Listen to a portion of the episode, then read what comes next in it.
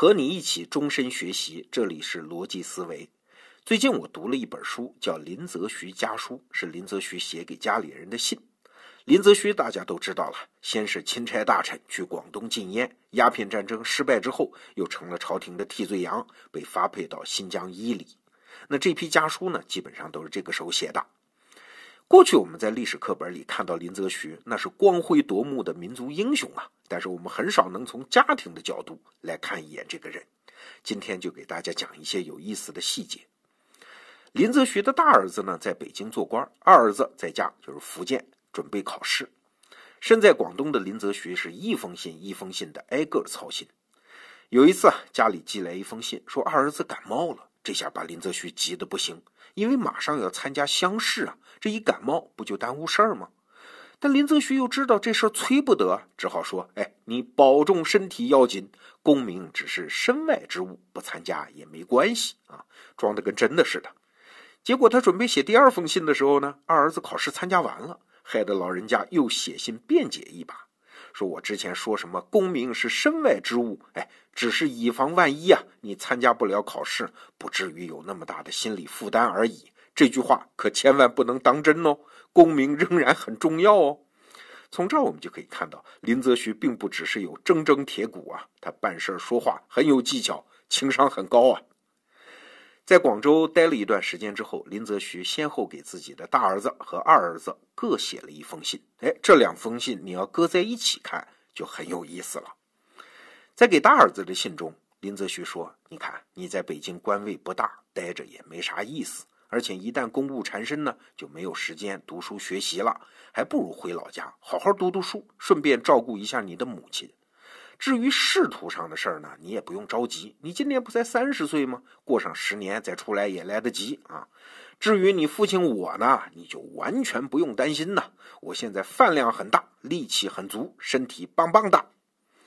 但是随后他给二儿子写信的时候呢，又是另外一番说辞，说你老爹我都快六十了，一个人在外，好可怜的呀。你忍心我一个人在外面吗？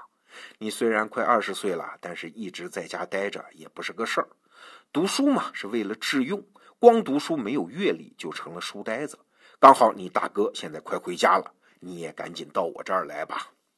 后面几封信啊，是一直催他的二儿子赶紧上路，好像特别缺人照料，要儿子赶紧到身边来。您看，给大儿子写信说我身体很好，你不必挂念；给二儿子写信说我很可怜，你赶紧来。在外面当官当的好好的大儿子，他偏偏让他回家；在家里待的好好的二儿子，他又非得催着他出来。哎，你说这个老人家是不是人格分裂呀？当然不是。我从另外一封信里就可以找到他为什么这么做。有一次啊，他跟大儿子说：“服官应时时做归计，就是当官的时候，你应该随时准备回家，勿贪利禄，勿贪权位。”而一旦归家呢，又应时时做用事计。你在家里的时候啊，应该随时准备出来做事儿，勿儿女情长，勿荒废学业。看了这句话，你就明白了啊，他为什么让大儿子回家，让二儿子出门呢？表面上的理由是我身体好，不用你管，或者身体不好，需要你照料，本质上都是在小心翼翼的调整两个儿子的状态。你当官就要懂得归隐。你在家就要学会出门，所以你看，林则徐不仅会讲道理啊，还能循循善诱。即便是在今天能做到这一点的父母和老师也不多吧。还有一次，林则徐给大儿子写信说：“你弟弟最近考试不太顺利，你回去好好劝劝他，不要郁闷。这种事儿，我当父亲的不好说，父有不便言者。”哎，一个那个时代的父亲，连和儿子通信说话都知道这么拿捏分寸，真是不容易呀。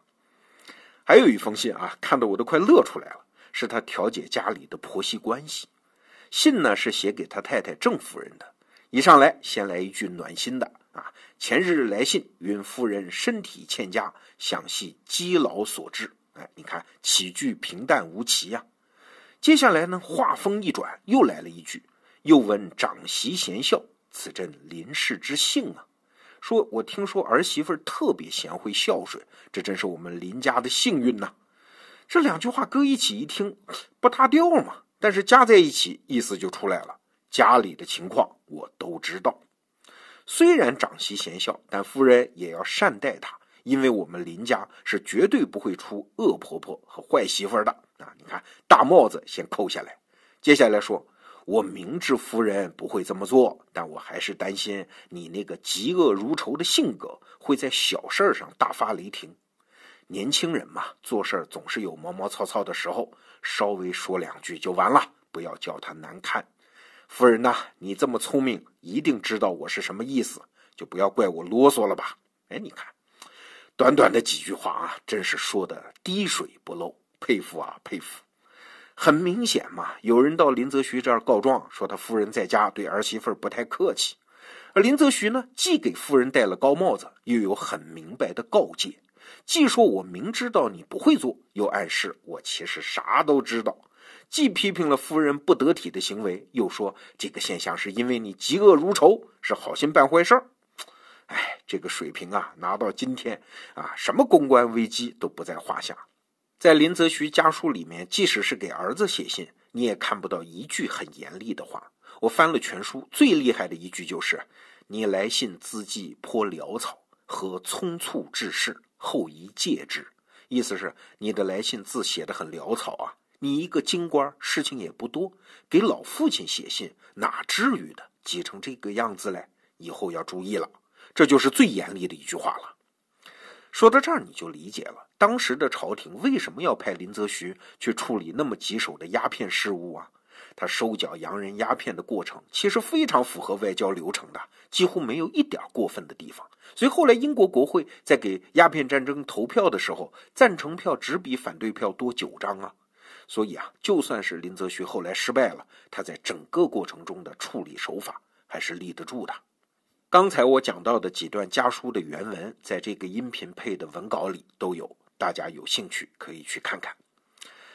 说完林则徐家书之后呢，又让我想起另外一个人，就是史可法啊，就是明朝末年苦守扬州，最后殉国的那个英雄。同样是英雄，但是史可法的家书那可就叫一地鸡毛啊。史可法家是在今天北京的大兴，他老婆、丈母娘、弟妹一大堆女眷住在一起。经常闹矛盾，史可法呢在扬州带兵打仗，但与此同时还写信回家处理家务纠纷。在史可法的家书中啊，你就完全看不到林则徐的那种从容啊，满纸都是求告的语气。说我在外很苦啊，你们要放宽心胸啊，不可长窄啊，就是不能小肚鸡肠啊，万万不可灰心呐，不可惹气呀，等等。哎，你看得出啊，他是空有一腔意愿，但是拿家庭矛盾是毫无办法。在现实政治中啊，史可法确实也是这样一个很正直的人，但是确实是缺少谋略。我们平时读历史啊，往往看到的都是脸谱化的人物。但是史可法、林则徐虽然同样是英雄，但是从生活细节上看，完全是两种人。我们习惯了看露出地表的树林，看到树木长成不同的样子，但是只有回到细节，看到那些树在地底下的根系，才算是真的了解它为什么会长成这个样子啊！回到细节去了解人，这就是我们读书的一个乐趣所在了。